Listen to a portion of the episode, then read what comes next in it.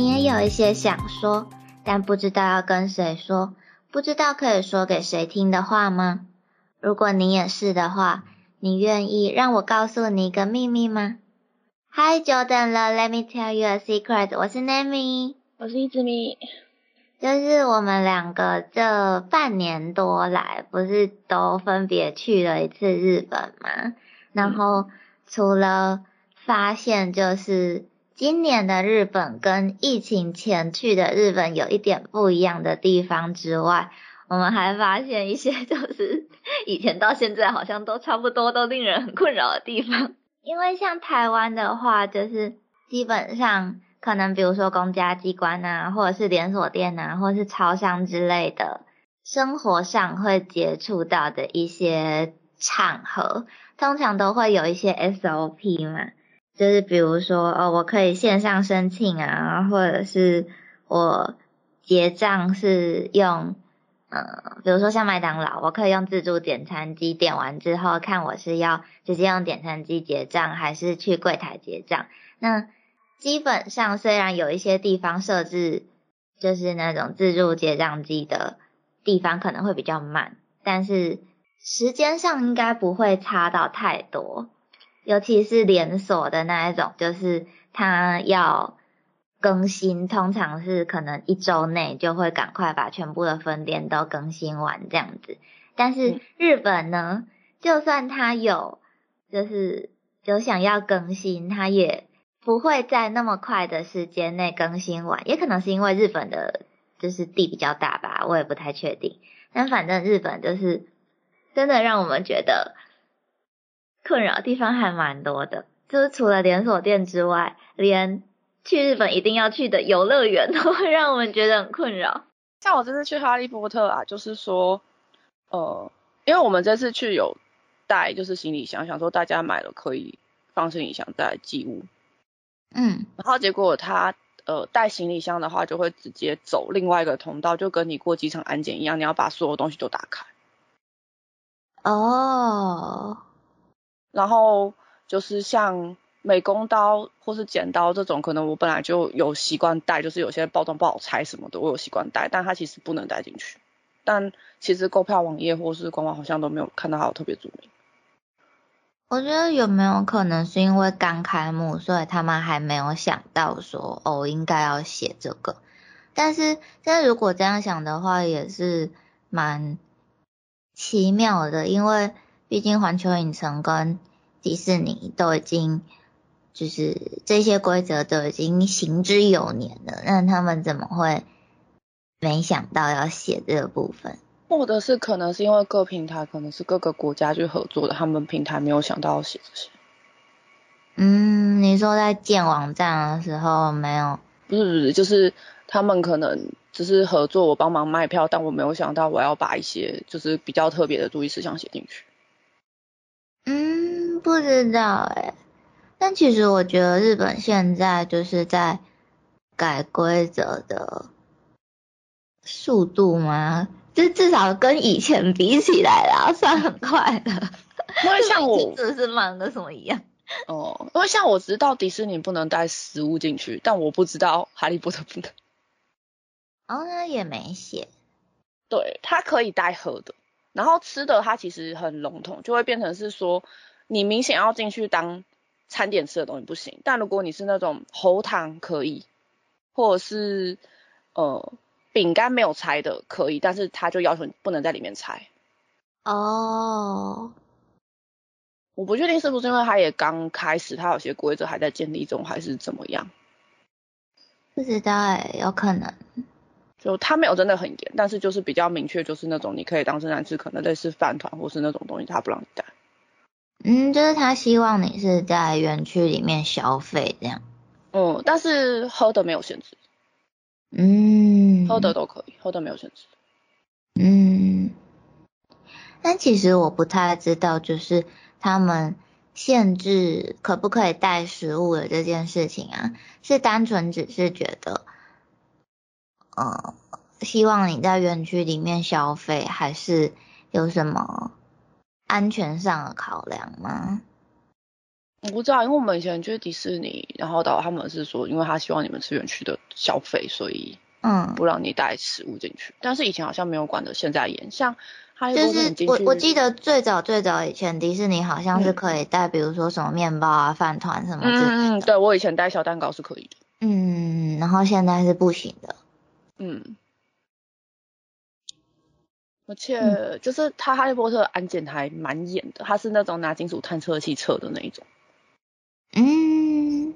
而且他的包包是真的，你要每一层翻给工作人员看，嗯。连小拉链那些全部都要翻开。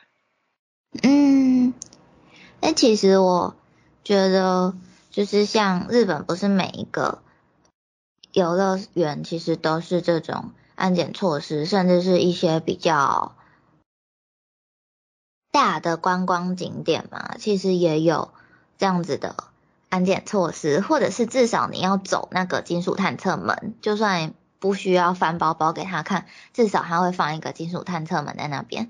然后我之前就是还没有那么多出国经验的时候，会觉得说哇怎么那么严格，然后之后我才会觉得就是哇塞是台湾太松散了。嗯，应该是说我不知道，因为我之前看表演，像是舞台剧，它有这一有这个检查，但是像我这次去 Sega 或是什么，我是没有这个东西的，嗯，所以有一点不知道它的分界点在哪。不知道哎、对啊，就他们那两个也呃，什么我可能比较像展览，但是那个 Sega 游乐园也算是游乐园，所以嗯，不是很懂它的分界点。但是有安全检查也比较好啊，不然就是可以少掉很多人为意外。对啦，但是我会希望他先跟我说这件事。嗯，对啦，先讲好说什么可以带，什么不行带。对啊，诶，那如果不小心带了不能带的东西进去的话，哦就，是这个这个我这次有经验到，因为我刚刚不是说了嘛，我习惯性带美工刀，就是拆一些包装。嗯然后他的要求是，他会给你一个信封袋，然后把你的像我是美工刀放进去，然后你上面要写你现在在日本的住址、你的名字跟你的手机，然后他会把它封死，然后封死之后会寄放柜台，然后给你一个像是你寄放行李的那个号码牌。哦，就是你出来再去拿。对，嗯，因为他安检就是安检的地方，一进去右手边就是服务台，就是寄放东西，或者是他可能检查到不适合带东带的带进去的东西，他会另外帮你保管。嗯，他一进去右手边其实就是一个服务台。嗯。嗯。嗯。嗯，这样也不错啊，就是至少他们是有配套措施的。嗯，但是就会变成是说你进场的时间会比较被拉长，哦，对，会会很慢。嗯。嗯，虽然它算快，因为它不是只有一个口，就是它一个口进去可能分个三四道吧。嗯对，所以也没有到真的很慢，就是外面会一批一批的排。嗯，那你知道我，因为我不是年底还预计要去一趟日本嘛，然后我就嗯有在就是稍微查一点资料，就是看，比如说我这次想去环球影城，然后我就会看一下环球影城的规则嘛，嗯然后他就有写说，假如说预定十点开园好了，但是其实他九点多就会开始放人进去了。哦，他那个规则有写，他是提早一个小时可以进场，就像比如说我的票是十点半，你九点半就可以去，但是进场了之后可以干嘛吗？就就是就就一样，你正先去排队常逛嘛。没有没有，进场是你整个验票是整个提前就可以正常进去逛，因哦，为像哈利波特它的票切时段，就是你预定的时候你要预定看你，比如说它有十点，然后十点十五、十点半，它有切时段。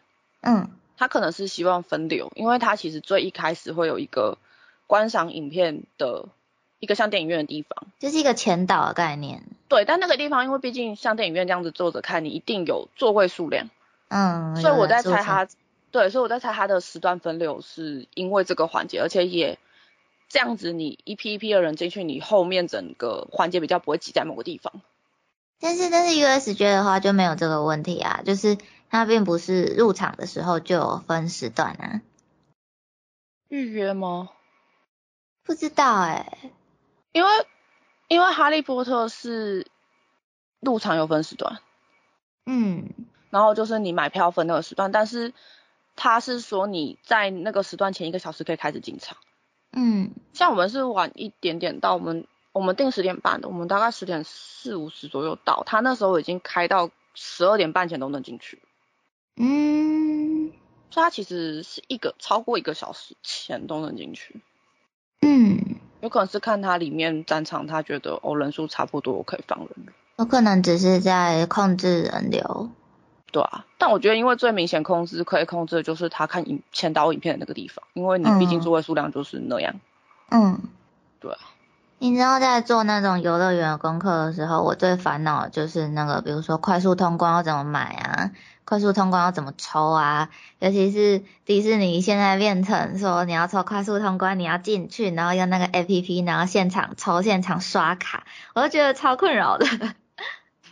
我太久没去迪士尼，我不知道它现在这么复杂。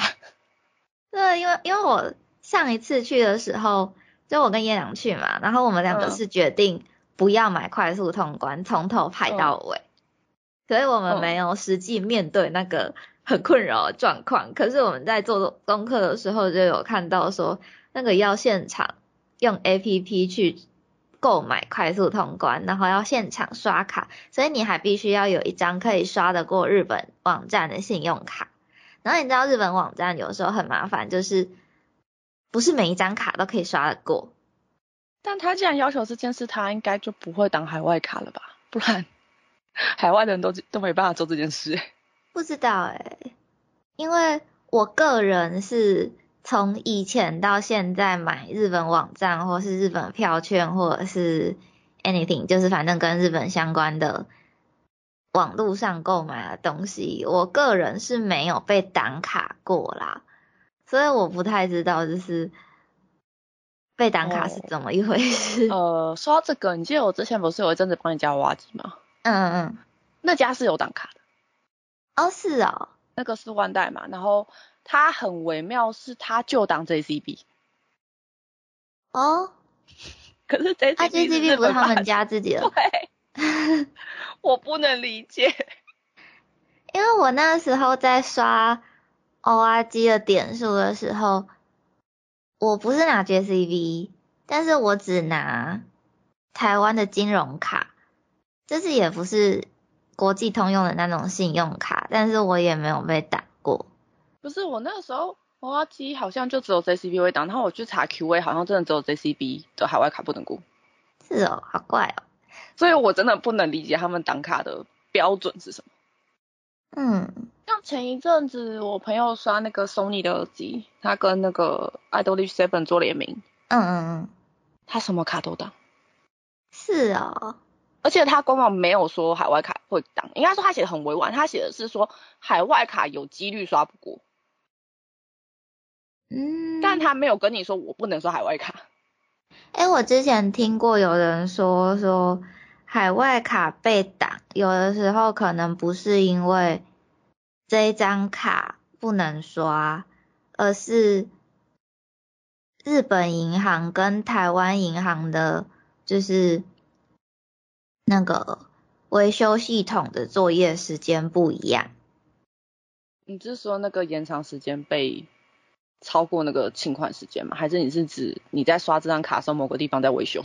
对对对对，就是我我比如说我现在在台湾，然后我可能嗯、晚上十一点刷了这张刷了这个单子，但是日本那边已经是晚上十二点了，然后那一间就是那一个网站用的收款银行可能正在维修，所以我在台湾这里就刷不过。可是我印象中银行系统维修的时候不影响刷卡。不知道哎、那也是之前我听到别人说都市传说，我也不知道到底是不是真的。嗯，我不是没有遇过这个原因被挡，就是通常我看到被挡是所有人的那个系列的卡都刷不过，嗯，就是就是那一张就是不能刷的。对，或者是海外它就是不让过，嗯，就嗯，而且他后来那个耳机啊，他刷过，后来你知道怎么刷吗？嗯，你要先去联动乐天，然后把你那张卡绑到乐天的账户里，然后它不是有一个什么 Rakuten Pay 吗？对对对对对，你去手你要点那个 Rakuten Pay 才可以付，但是明明是同一张卡，但是你再转一个平台就可以了。嗯，这个我可以理解，因为阿玛总也是这样。有时候那个 PayPal 好像也是。嗯，对。我就我就在想说，那这样子他们不能用 PayPal 付钱吗？就不知道啊，就有些会，有些不会。因为 Nico Nico 的会员就是从 PayPal。哦。对，所以嗯，不知道，反正日本网站都很怪。哦，我这次印象还有深很深刻，有一个就是付款方面的，有一个是 Line Pay 不是国际通用诶。不是，Line Pay 不是。就是我以为是我在台湾能刷来配，如果他那家店有时候来配，我在日本也能刷来配。哦，对啊。然后你们一样是来配，然后台湾跟日本的来配条码是没办法互刷的。但其实我没有在日本刷过来配，所以我不知道日本的来配要怎么设定。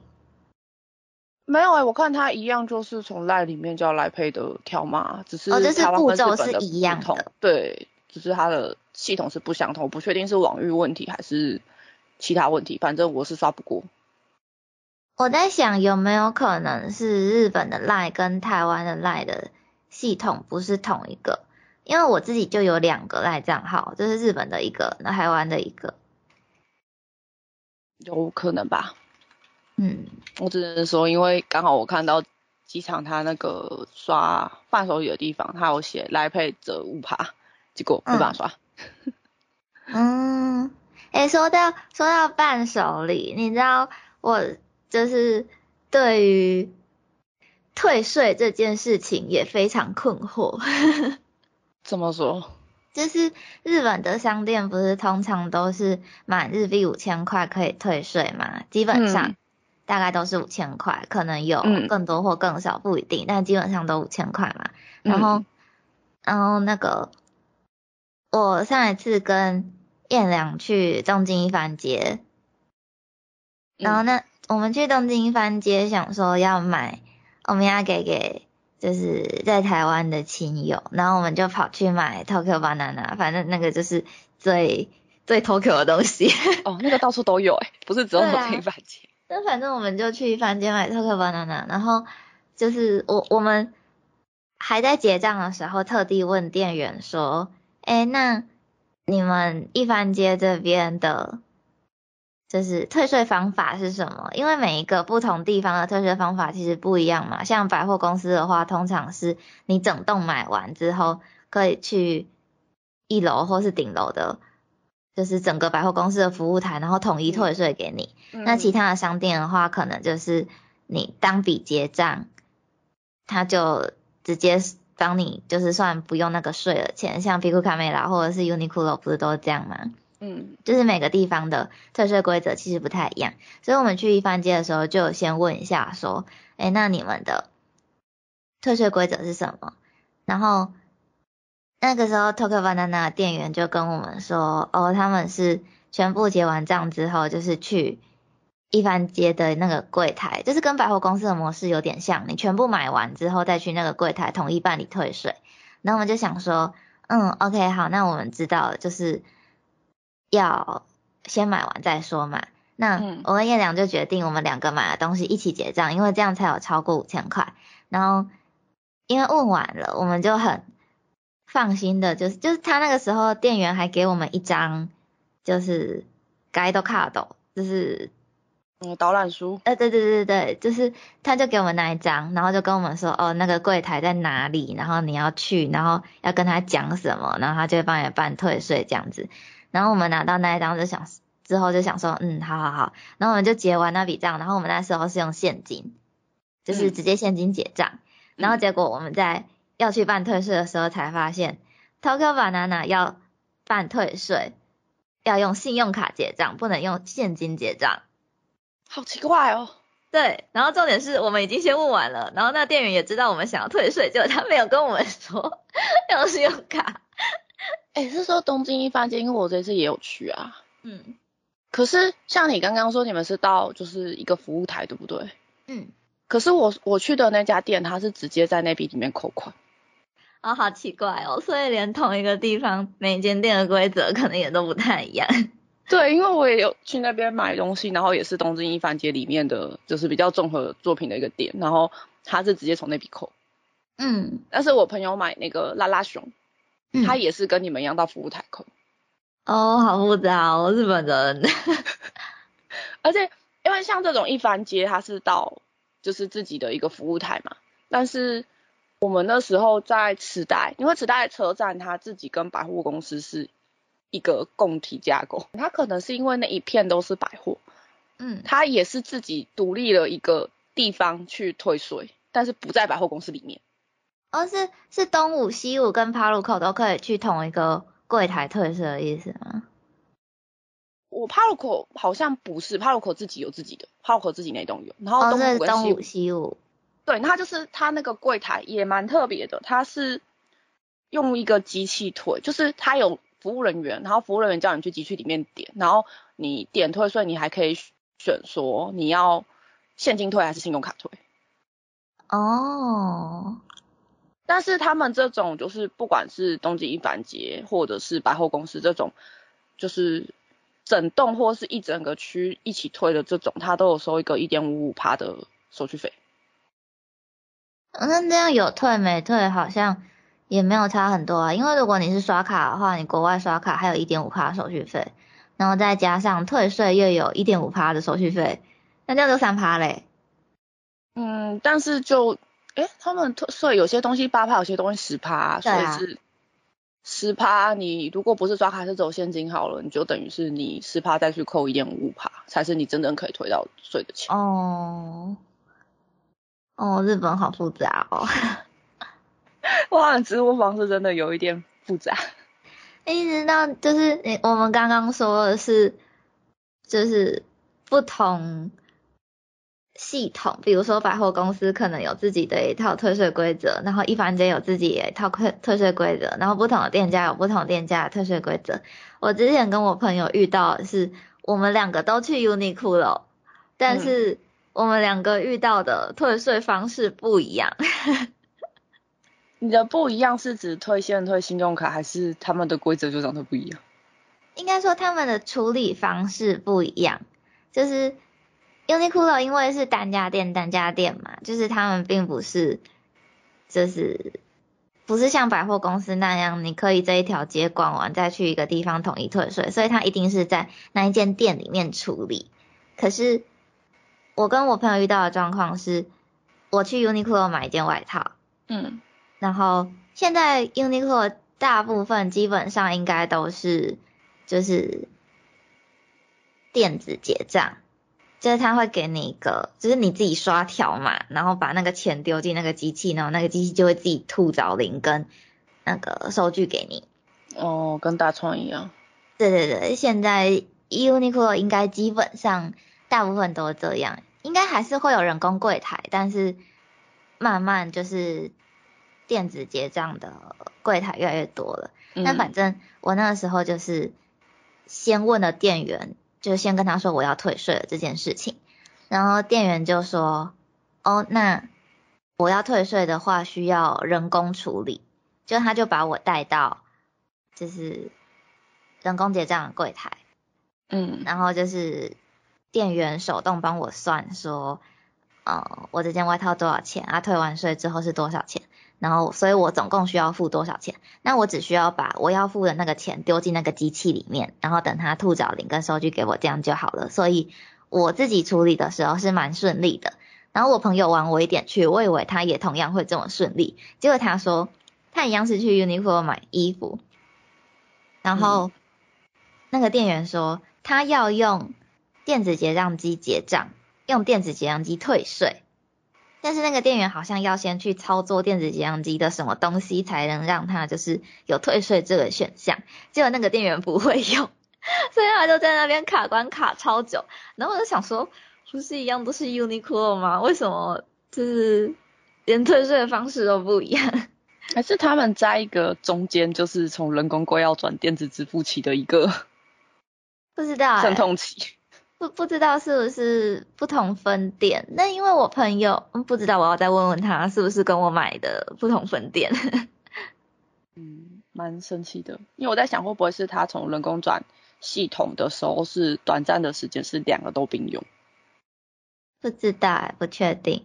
反正我们那时候就是听到这这件事情就觉得很神奇，说哦，不是都是 Uniqlo 吗？那为什么不是就是一起更新，或者是一起有一套就是一定的 SOP 这样子。不晓得，不过台湾大创现在也开始自助柜结账。哦，对啊，你呢？我之前去大创的时候，就是因为我有时候是现金结账，有时候是来配。那之前还没有那么多的电子柜台的时候，我是可以直接在人工柜台来配的。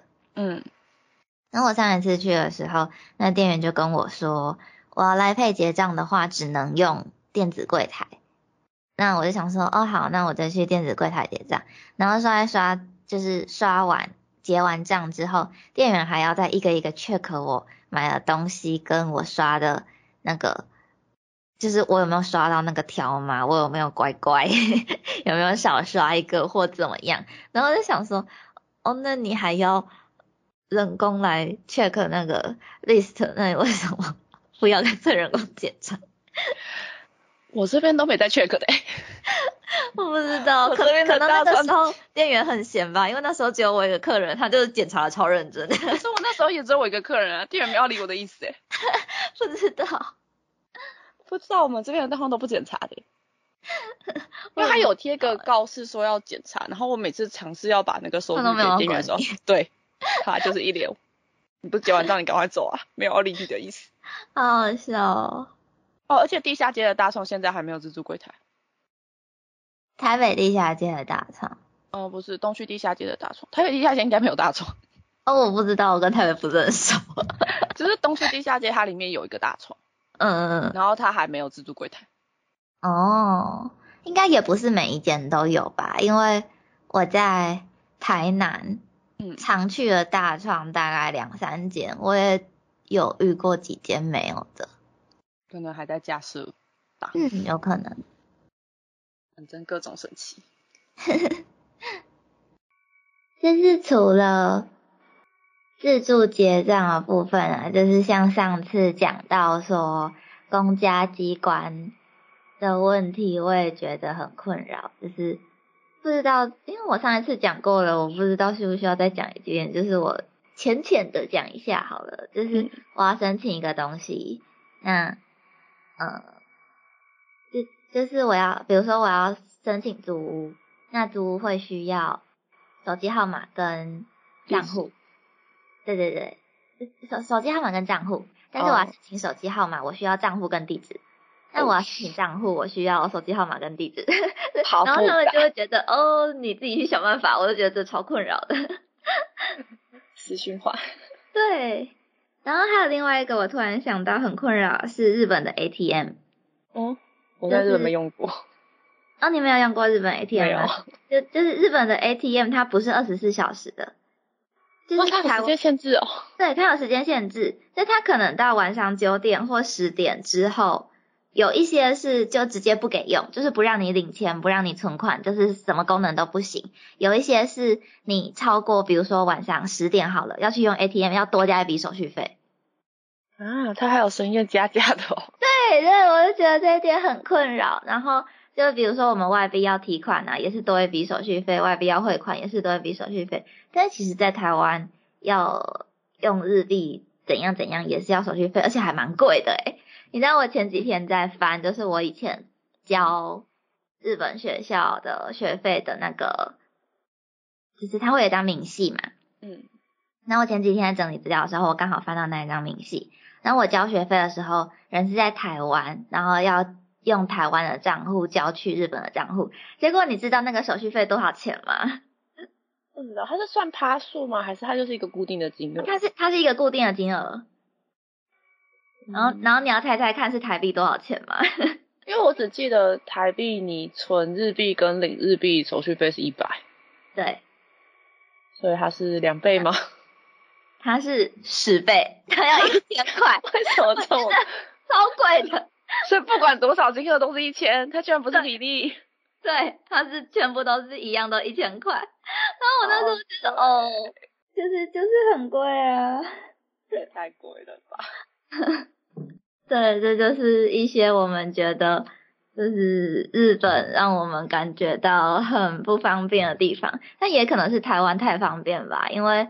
听过很多，就是在国外可能留学或工作，不只是在日本，就算在欧美国家或是东南亚国家，就是有留学或工作的人有讲到，就是他们工作地点的那一个状况，也觉得说台湾真的是特别方便，所以有可能是我们被台湾宠坏了。有可能啊，之前就说像公家机关办事的效率，或是那个超商的密集度，二十四小时超商什么的。对对对对，还有还有医生医院哦，医院真的很夸张。对，台湾的医院就是把你看到好，还有还有健保啦，那那个健保跟钱的问题就先不谈，就先谈那个机关本身的那个效率就好了。就是台湾就把你看到好嘛，而且你是当天去，可能当天就可以挂号，然后看完就可以拿药。嗯。但是外国的诊所很常会跟你说，就是。哦，你回家休息就好。不是，他们常常你要一两个月前挂号预约。哦，有这么严重？有。那我怎么会知道我一两个月后有没有？对，所以你的病可能都会拖一段时间。所以你的病都会拖到很长的一段时间，可能会比较严重，或者是你真的很严重，你就直接急诊。天哪，台湾真好。对，那这就是我们发现的一些，嗯。日本令人困扰的点吗？还是该说我们被台湾宠坏的点吗？总之就是这样。那不知道大家就是不只是在日本，就或者是其他国家也可以，就是有没有发现什么？哦，在国外真的比较不方便的地方，都可以留言跟我们讨论哦。那我们今天的秘密就先说到这里喽，谢谢你愿意听我们的秘密，欧亚斯密。